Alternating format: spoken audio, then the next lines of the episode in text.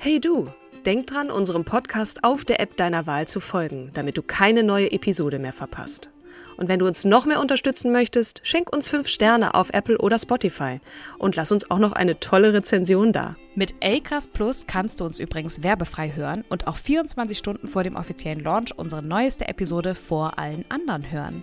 Mehr Infos in den Show Notes. Hey, I'm Ryan Reynolds. Recently, I asked Mint Mobile's legal team if big wireless companies are allowed to raise prices due to inflation. They said yes. And then when I asked if raising prices technically violates those onerous two-year contracts, they said, "What the f*** are you talking about? You insane Hollywood ass." So to recap, we're cutting the price of Mint Unlimited from $30 a month to just $15 a month. Give it a try at mintmobile.com slash switch. $45 up front for three months plus taxes and fees. Promo rate for new customers for limited time. Unlimited more than 40 gigabytes per month. Slows. Full terms at mintmobile.com.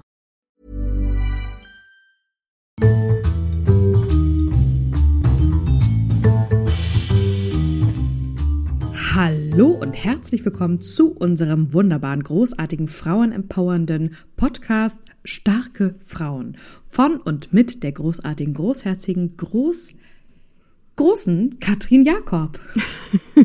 Katharina die Große.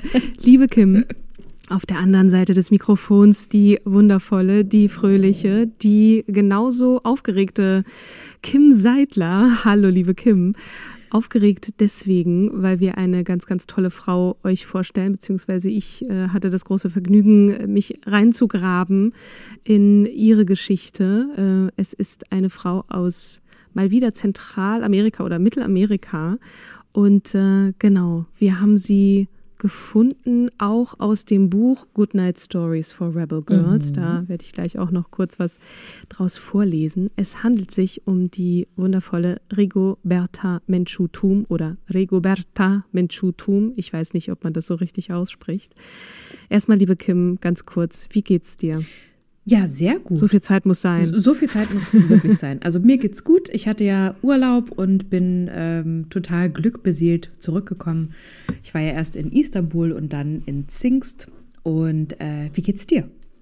Mir geht es ganz gut. Ich freue mich, dass Sommer wird, beziehungsweise Frühling. Hier in Berlin, in meiner Straße, blühen die Kirschbäume. Sieht und das so gibt natürlich aus. immer so ein ganz, ganz tolles Feeling. Ja. So, ne?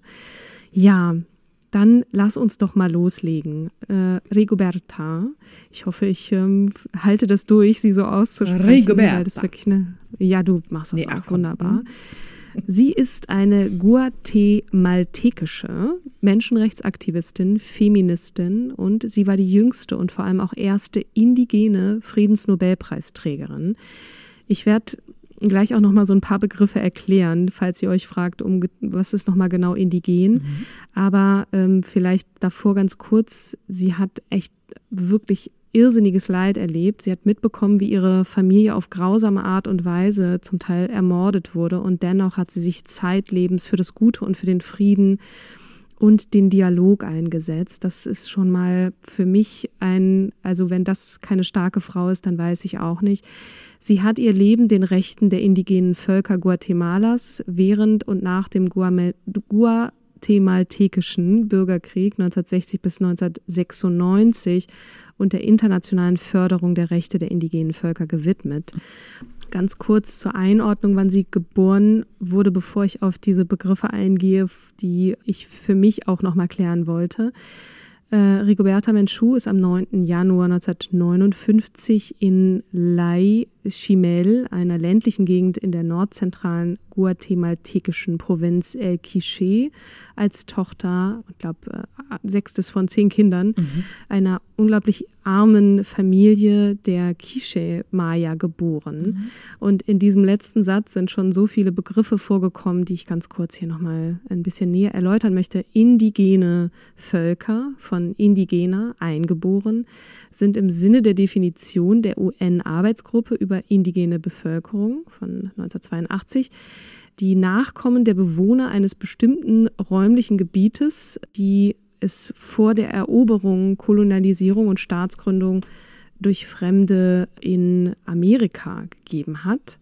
Ich habe da in dem Zusammenhang auch einen interessanten Begriff, nämlich vorkolumbianischen, glaube ich, heißt der Begriff. Dann haben wir einmal den Begriff Maya. Mhm. Das ist ein indigenes Volk beziehungsweise eine Gruppe indigener äh, Völker in Mittelamerika, die insbesondere aufgrund der von ihnen im präkolumbischen, präkolumbischen, Entschuldigung, Mesoamerika gegründeten Reiche und ihrer hochentwickelten Kultur bekannt genau. sind. Genau, könnt ihr gerne nochmal in die La Malincha-Folge reinhören. Da ah, ja. sprechen wir auch drüber.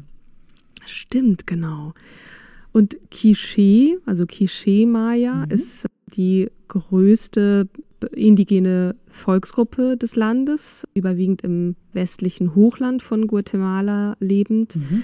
Und Geschichte und Glaubenswelt der Quiché-Indigenen spiegeln sich in einem der berühmtesten Bücher Amerikas wider, dem Popul Vuh. Das habt ihr vielleicht schon mal gehört. Das Buch des Rates übersetzt ist das heilige Buch der Quiché-Maya in Guatemala. Also man kann sagen sozusagen die Bibel der Quiché-Maya. Mhm. Guatemala, noch kurz zur Ergänzung, ist der bevölkerungsreichste Staat in Zentralamerika, genauer genommen im Süden der Halbinsel Yucatan. Es grenzt im Südosten an Honduras, im Süden an El Salvador, im Norden an Mexiko und im Osten an Belize. Das Land grenzt an zwei Ozeane, im Osten an den Atlantischen Ozean und Teil des Karibischen Meeres und im Südwesten an den Pazifischen Ozean. Es hat circa 17 Millionen mhm. Einwohner mhm. und die Hauptstadt ist Guatemala Stadt. Die hat ungefähr eine Million Einwohner. Äh, das Gebiet Guatemalas war Siedlungsgebiet der Maya. Im 16. Jahrhundert wurde es Teil des spanischen Kolonialreiches und nach dem Ende der Kolonialzeit im 19. Jahrhundert wurde es 1839 eine eigenständige Republik. Das hieß aber nicht, dass es dann fortan äh, happily ever after weiterging. Also nicht unbedingt Frieden. Auch das 20. Jahrhundert war politisch geprägt durch Diktatoren und zum Teil durch äh, diverse Putschversuche und Militärregime. Die ungerechte Landverteilung war die wesentliche Ursache dafür, dass in Guatemala in den 60er Jahren eine linksrevolutionäre Guerilla-Bewegung entstand. Und die kreuzt dann fortan auch die Geschichte von Rigoberta. Die Armee und paramilitärische Gruppen, unterstützt von den USA übrigens, bekämpften die Guerilla in einem über drei Jahrzehnte anhaltenden Bürgerkrieg. Ich hatte gesagt 1960 bis 96. Und indigene Gemeinschaften standen im Generalverdacht, eben die Rebellen zu unterstützen und wurden systematisch vertrieben, verschleppt und auch ermordet. Mhm. Seit 2008 ist übrigens Alvaro Colom Caballeros der erste sozialdemokratische Präsident Guatemalas. Also es hat dann doch eine Weile gedauert. Zurück zu Rigoberta. Sie wuchs als äh, sechstes von zehn Kindern auf und ihre Familie war eben eine von vielen indigenen Familien, die sich von den kleinen Landstücken, die ihnen nach der spanischen Eroberung Guatemalas blieben, nicht ernähren konnten. Und so waren sie gezwungen, eben auf Fincas der weit entfernten Küstenregionen schuften zu müssen und die Besitzer, die haben sie eben auch alles andere als gut behandelt.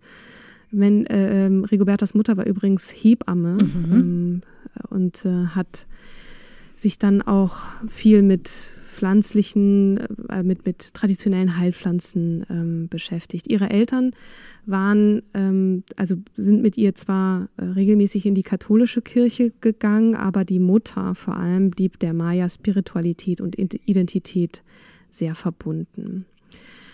Ähm, Rigoberta meinte äh, häufiger danach auch in Interviews, dass sie sich selbst als die perfekte Mischung ihrer beiden Eltern ansieht. Sie glaubt an viele Lehren der katholischen Kirche. Auch das zieht sich so durch, so äh, Nächstenliebe äh, durch, durch äh, das, was sie so ähm, sagt und, und auch wie sie sich verhält. Aber der Maya-Einfluss ihrer Mutter lehrte sie auch, wie wichtig es ist, in Harmonie mit der Natur zu leben und die Maya-Kultur zu bewahren. Mhm. Sie ist in extremer Armut aufgewachsen und hat auch als Kind schon sehr früh diese Diskriminierung äh, und soziale Ausgrenzung der Maya eben erfahren und hat auch als Kind diese brutalen Übergriffe der Privatmilizen, der Großgrundbesitzer auf die Indio-Völker eben mitgekriegt, äh, in denen es um Grundbesitz, neu entdeckte Erdölfelder, aber auch, wie Menschu häufig betont, um die endgültige Vernichtung der indianischen Kulturen ging. Ne? Mhm. Ich hatte erwähnt, die Regierung Guatemalas wurde von vier, also den 50er bis 80er Jahre, Mitte der 80er Jahre fast durchgehend von Militärjuntas regiert und die tolerierte das gewaltsame Vorgehen seit Ende der 70er Jahre gegen die äh, Bevölkerung. Und über 400 Völker verschwanden damals von der Landkarte. Zehntausende Indios flohen in die Nachbarländer. Die indianische, der indianische Widerstand formierte sich nur langsam, zunächst in kirchlichen und gewerkschaftlichen Zusammenhängen, mhm. später auch als bewaffnete Guerilla. Ihre Familie wurde als Tagelöhner auf den Kaffeeplantagen ausgebeutet und sie musste schon mit acht Jahren da total mit anpacken. Und da vielleicht ein kleiner Teil, ein erster Teil aus dem Buch äh, Goodnight Stories for Rebel Girls.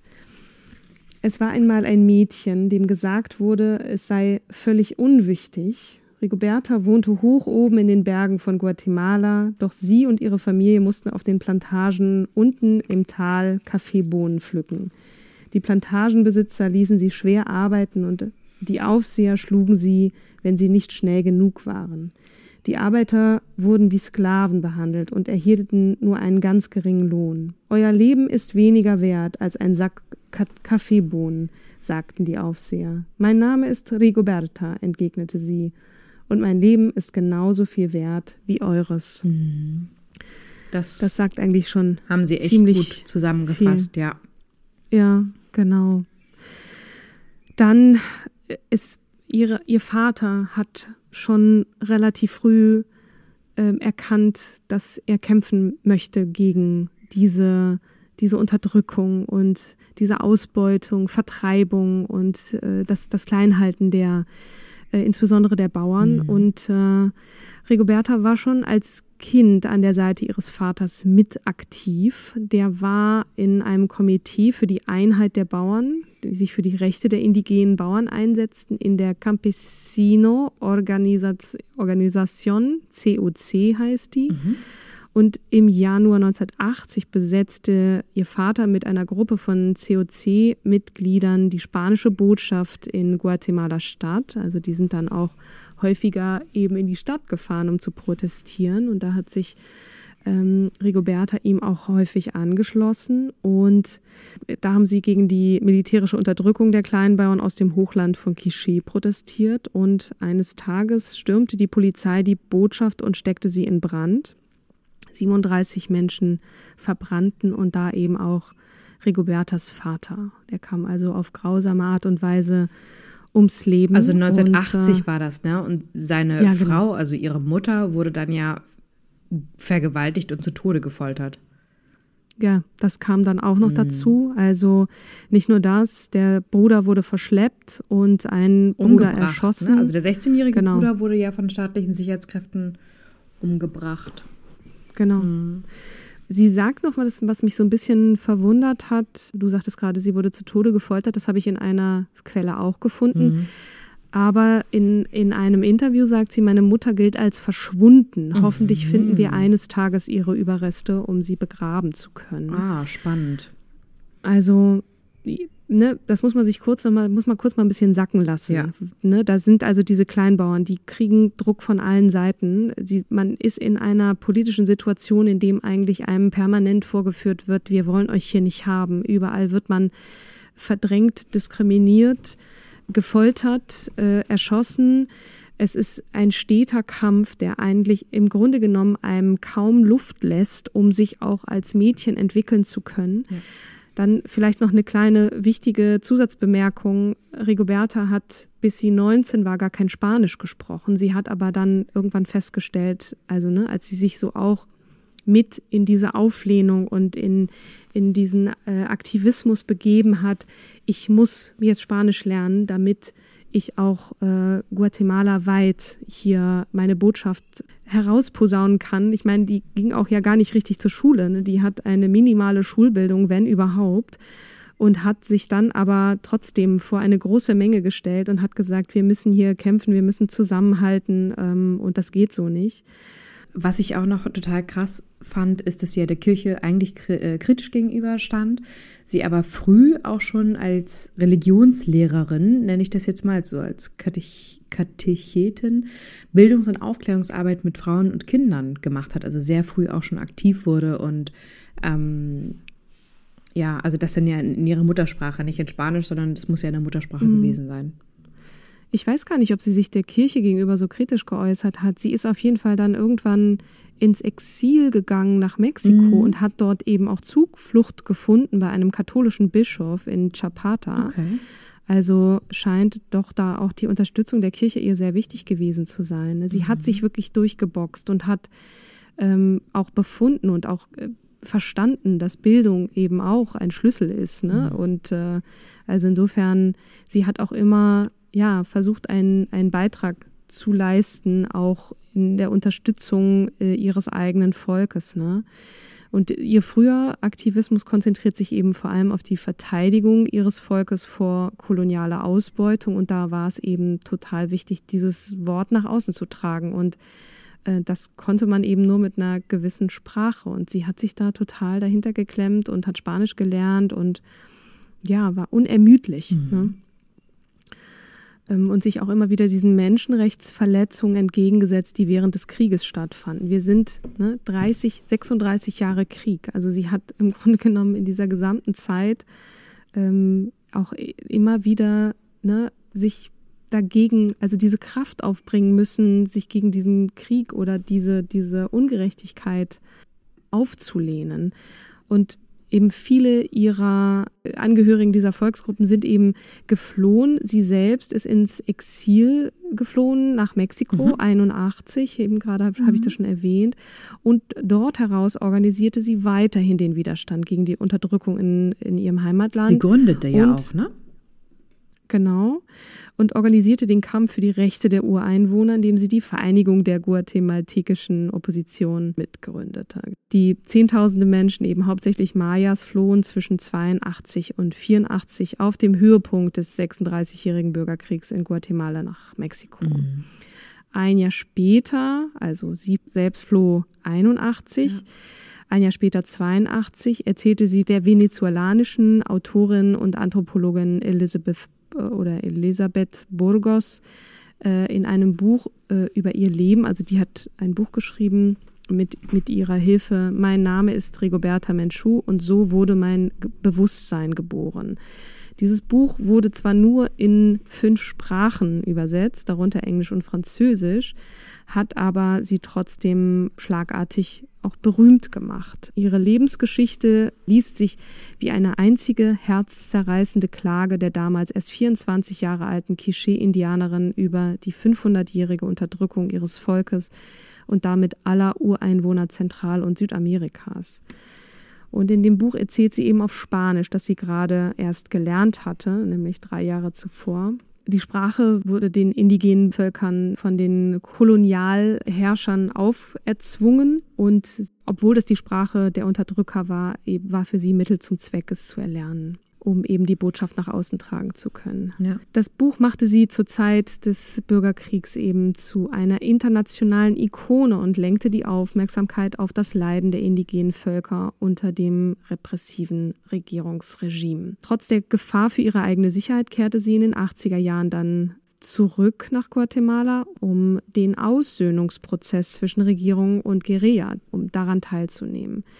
Und dieses Mitwirken hat ihr dann im Jahr 92 äh, den Friedensnobelpreis eingebracht. Ja. Und das war eine echte Sensation, denn sie war nicht nur bis da, die bis dahin jüngste Preisträgerin mit 33, sondern eben auch die erste Indigene. Mhm. Und ausgezeichnet wurde sie für ihren Kampf für eine Strafverfolgung der Verbrechen an der indigenen Bevölkerung in Guatemala. Die bis heute ja noch nicht abgeschlossen ist, oder? Ja, genau. Also die Verbrechen sind bis heute nach wie vor nicht geahndet. Mhm. Ähm, da ist sie also weiterhin dran. Aber der Bürgerkrieg fand ein Ende. Mhm. Äh, und zwar 96, vier Jahre später. Und das war auch zum Teil ihr Verdienst. Ne? Sie war, wurde Sonderbotschafterin des Präsidenten für das Friedensabkommen für 96. Im selben Jahr erhielt sie in Boston den Peace Abbey Courage of Conscience Award. Mhm Und nach dem Ende des guatemaltekischen Bürgerkriegs setzte sich Menchu dafür ein, dass Mitglieder des politischen und militärischen Establishments Guatemala vor spanischen Gerichten angeklagt wurden. 99 klagte sie vor einem Gericht in Spanien, weil die Verfolgung von Bürgerkriegsverbrechen in Guatemala praktisch unmöglich war. Mhm. Also musste sie nach Spanien gehen und diese Versuche gerieten ins Stocken, als die spanischen Gerichte feststellten, dass die Kläger noch nicht alle Möglichkeiten ausgeschöpft hatten, durch das Rechtssystem Guatemalas Gerechtigkeit zu erlangen. Das heißt, sie mussten dann also wieder zurück. Am 23. Dezember 2006 forderte Spanien die Auslieferung von sieben ehemaligen guatemaltekischen Regierungsmitgliedern, darunter Efraín Rios Mont und Oscar Meya aus Guatemala wegen Völkermords und Folter. Spaniens oberstes Gericht entschied, dass Fälle von Völkermord, die im Ausland begangen wurden, in Spanien verhandelt werden könnten, auch wenn keine spanischen Staatsbürger beteiligt waren. Was ganz interessant. Ja, das finde ich ja total spannend. Wie geht das? Wie, weiß ich nicht. Das kommt ja immer auf die spanische Rechtsprechung an. Vor allem frage ich mich natürlich auch, warum das für Guatemala dann möglich äh, ist. Weil es ist ja eine, eine eigenständige Republik. Ne? Mhm. Mhm. Ja, zu den schwerwiegendsten Anklagen gehört neben dem Tod spanischer Bürger der Völkermord an den Maya in Guatemala. Also da kann ich ehrlich gesagt auch nicht mehr zu sagen, außer wie der Stand der Dinge gerade da ist. Ich weiß nur, dass sich Rigoberta dann irgendwann entschied, in die Politik zu gehen. Ach, darf ich dich kurz mal, ich habe versucht, ich kann mir, glaub, ich glaube, dass es daran liegt, dass es ja im Rahmen der spanischen Kolonialherrschaft in Mittelamerika war.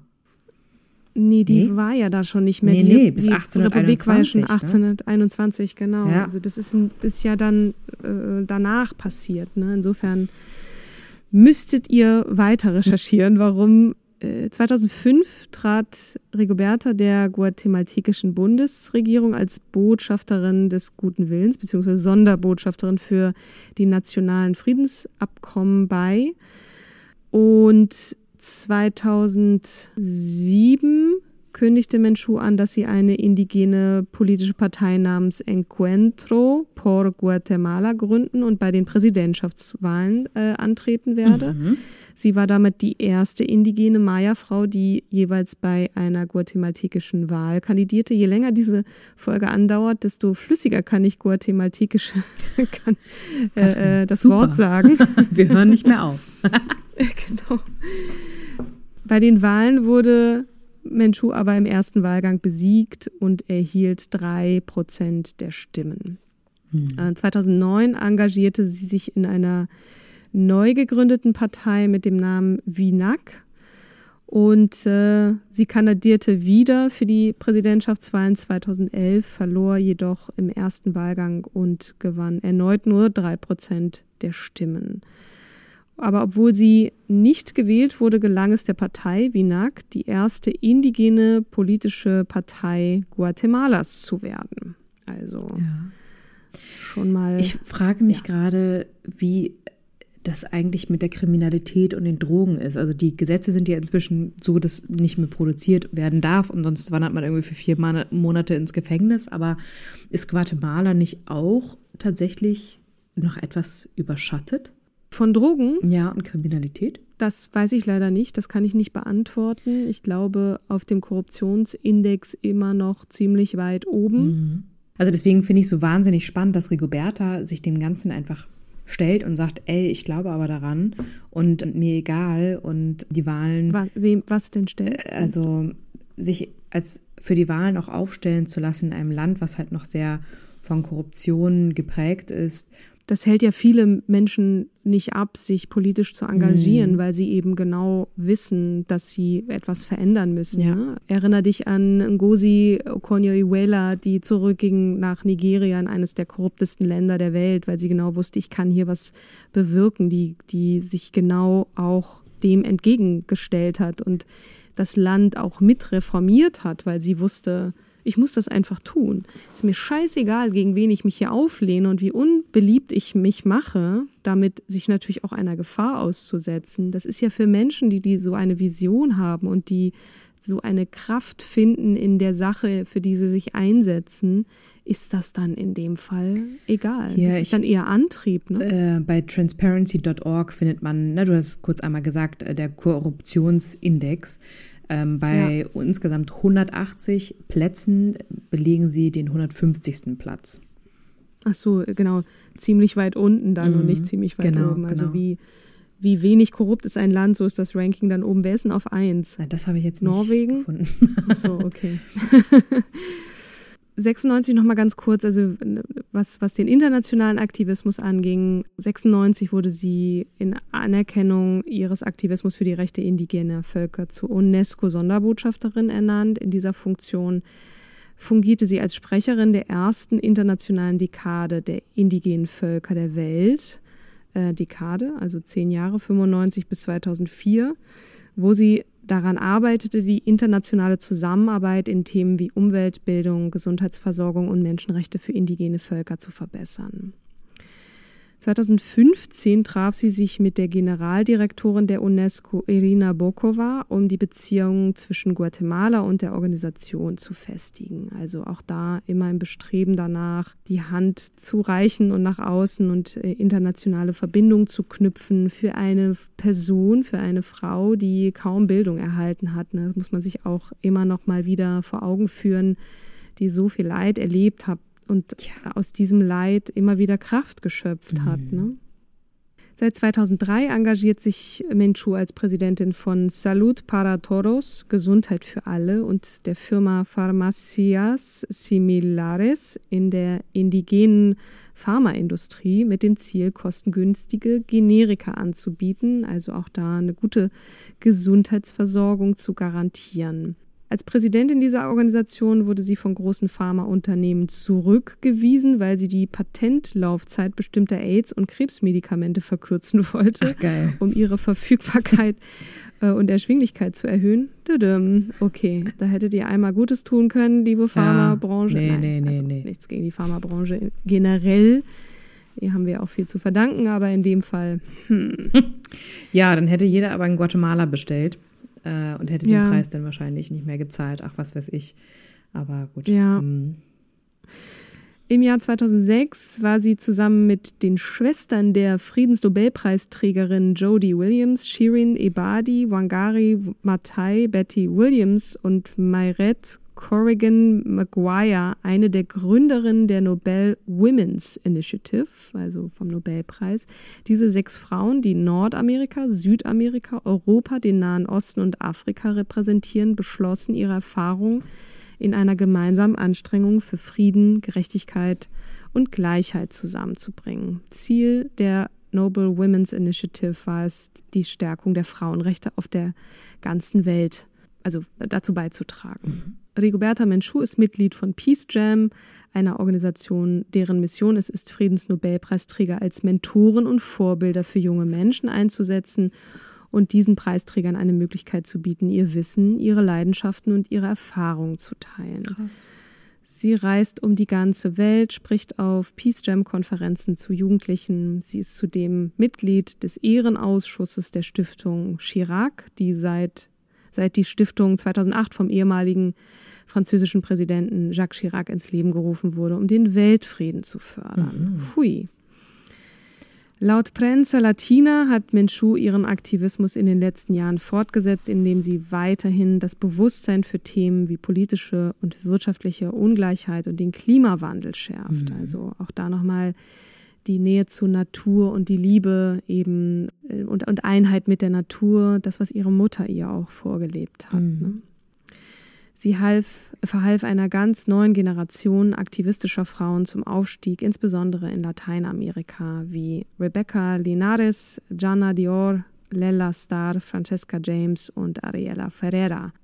Hui, sie hat diverse Auszeichnungen bekommen, die ich hier an dieser Stelle jetzt nicht weiter nennen möchte, worauf ich allerdings noch kurz Ich glaube, eingehen 17 möchte. Oh Ehrendoktortitel hatte ich noch irgendwo Gott, oh Gott. gelesen.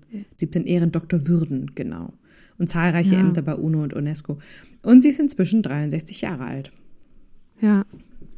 und immer noch nicht Müde. am Ende vielleicht noch ganz kurz eine Kontroverse, die Na? sich um ihr Buch rankt. Ne? Ich, Rigoberta Menchú. Angeblich sind einige Dinge daraus erfunden. Ne? Also es hat ein Anthropologe diese Geschichte nochmal aufgedröselt und hat eben festgestellt, dass Teile daraus erfunden ist.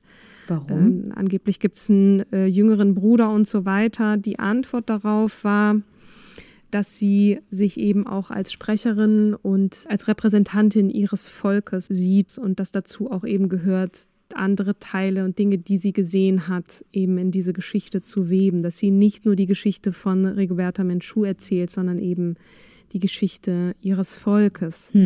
Und dann hat sich das Nobelkomitee kurz zusammengesetzt und hat überlegt, ob sie nun aufgrund dessen ihr den Nobelpreis entziehen sollen und haben sich dagegen entschieden. Also sie hat ihn weiterhin.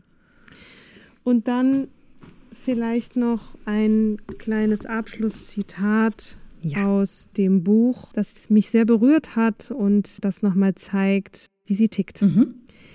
Ich bin wie ein Tropfen Wasser an einem Felsen. Wenn er nur lange genug auf dieser Stelle tropft, hinterlässt er eine Spur. Genauso hinterlasse ich meine Spur in den Herzen vieler Menschen.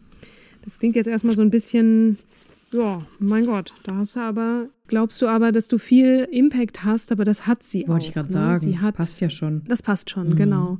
Die Stimme erhoben im Namen auch ihres Volkes und äh, sie hat unglaublich viel bewegt, obwohl es erst in ihrem Nicht Leben danach aussah. der Staat äh, alles andere als danach aussah, genau. Und äh, puh, Ja, krass. soweit zu Rigoberta. Gerne auch da noch weiter recherchieren und äh, man findet relativ wenig zu ihr und Auf ich hätte Deutsch. sicherlich auch noch Auf Deutsch mehr. findet man ja. wahnsinnig wenig zu ihr. Ne? Es gibt immer Ja, nur ganz genau. kurze Passagen, einmal irgendwie ein Wiki-Eintrag und dann noch so ein, zwei Frauenbiografie-Seiten. Aber ja, im, im englischsprachigen schon deutlich mehr und im spanischsprachigen sowieso. Also mit dem Google Translator lässt sich da schon doch noch einiges finden. Vielen Dank fürs Zuhören, ihr Lieben. Vielen Dank fürs Vorstellen, Katrin. Also richtig toll durchgearbeitet, durchgeackert und äh, viele Insights, die ich so auf die Schnelle nicht habe gefunden. Also es war jetzt wirklich ein, ein, ein, ein Ritt, ein Galopp durch die Geschichte Guatemalas, ne? Mhm. aber man, was auch äh, das äh, Volk der Maya und du hattest ja auch nochmal verwiesen auf La Malinches Folge, die wir hatten, sich da nochmal so ein bisschen reinzulesen Genau. und auch zu verstehen, die Kolonialherrschaft dort. Also das, da kann ich mal eine, mehrere Folgen draus machen, deswegen muss ich das ein bisschen da so ein bisschen durchgaloppieren, aber liest, lest gerne weiter und äh, wenn ich irgendwas vergessen habe oder falsch gesagt habe, könnt ihr uns natürlich auch schreiben. Na klar. Liebe Kim, wen möchtest du das nächste Mal vorstellen? Ja, ich stelle euch Fiona Oakes vor. Mal schauen, ob ich sie richtig ausgesprochen habe. Das hat der liebe Andreas eingereicht und dem Wunsch kommen wir natürlich sehr gerne nach. Was hat sie gemacht? Kannst du kurz ein klein, kleines Stichwort geben? Ja, äh, die hält vier Rekorde im äh, Marathonlaufen und ist eine wahnsinnig starke Persönlichkeit. Äh, es gibt auf jeden Fall einen Film, den könnt ihr euch gerne schon mal angucken. Running for Good. Mm, Und sie läuft eigentlich für das Tierwohl. Mehr verrate ich dazu nicht. So ein bisschen Cliffhanging muss ja Genau. auch sein. Ich freue mich sehr darauf. Und ja, lasst uns ein Like da, wie man so schön sagt. Ein, Abonniert uns, äh, eine Rezension. Wir genau. freuen uns immer. Genau. Und dann habt noch eine schöne Restwoche, ein schönes Wochenende, wann auch immer ihr die Folge hört. Bleibt gesund und munter und dann hören wir uns nächste Woche. Bis zum nächsten Mal. Tschüss. Genau, macht's gut. Tschüss.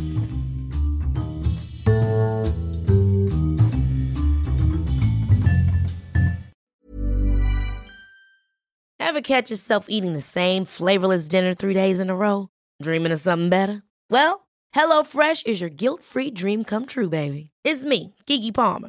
Let's wake up those taste buds with hot, juicy pecan crusted chicken or garlic butter shrimp scampi. Mm. Hello Fresh. Stop dreaming of all the delicious possibilities and dig in at HelloFresh.com. Let's get this dinner party started.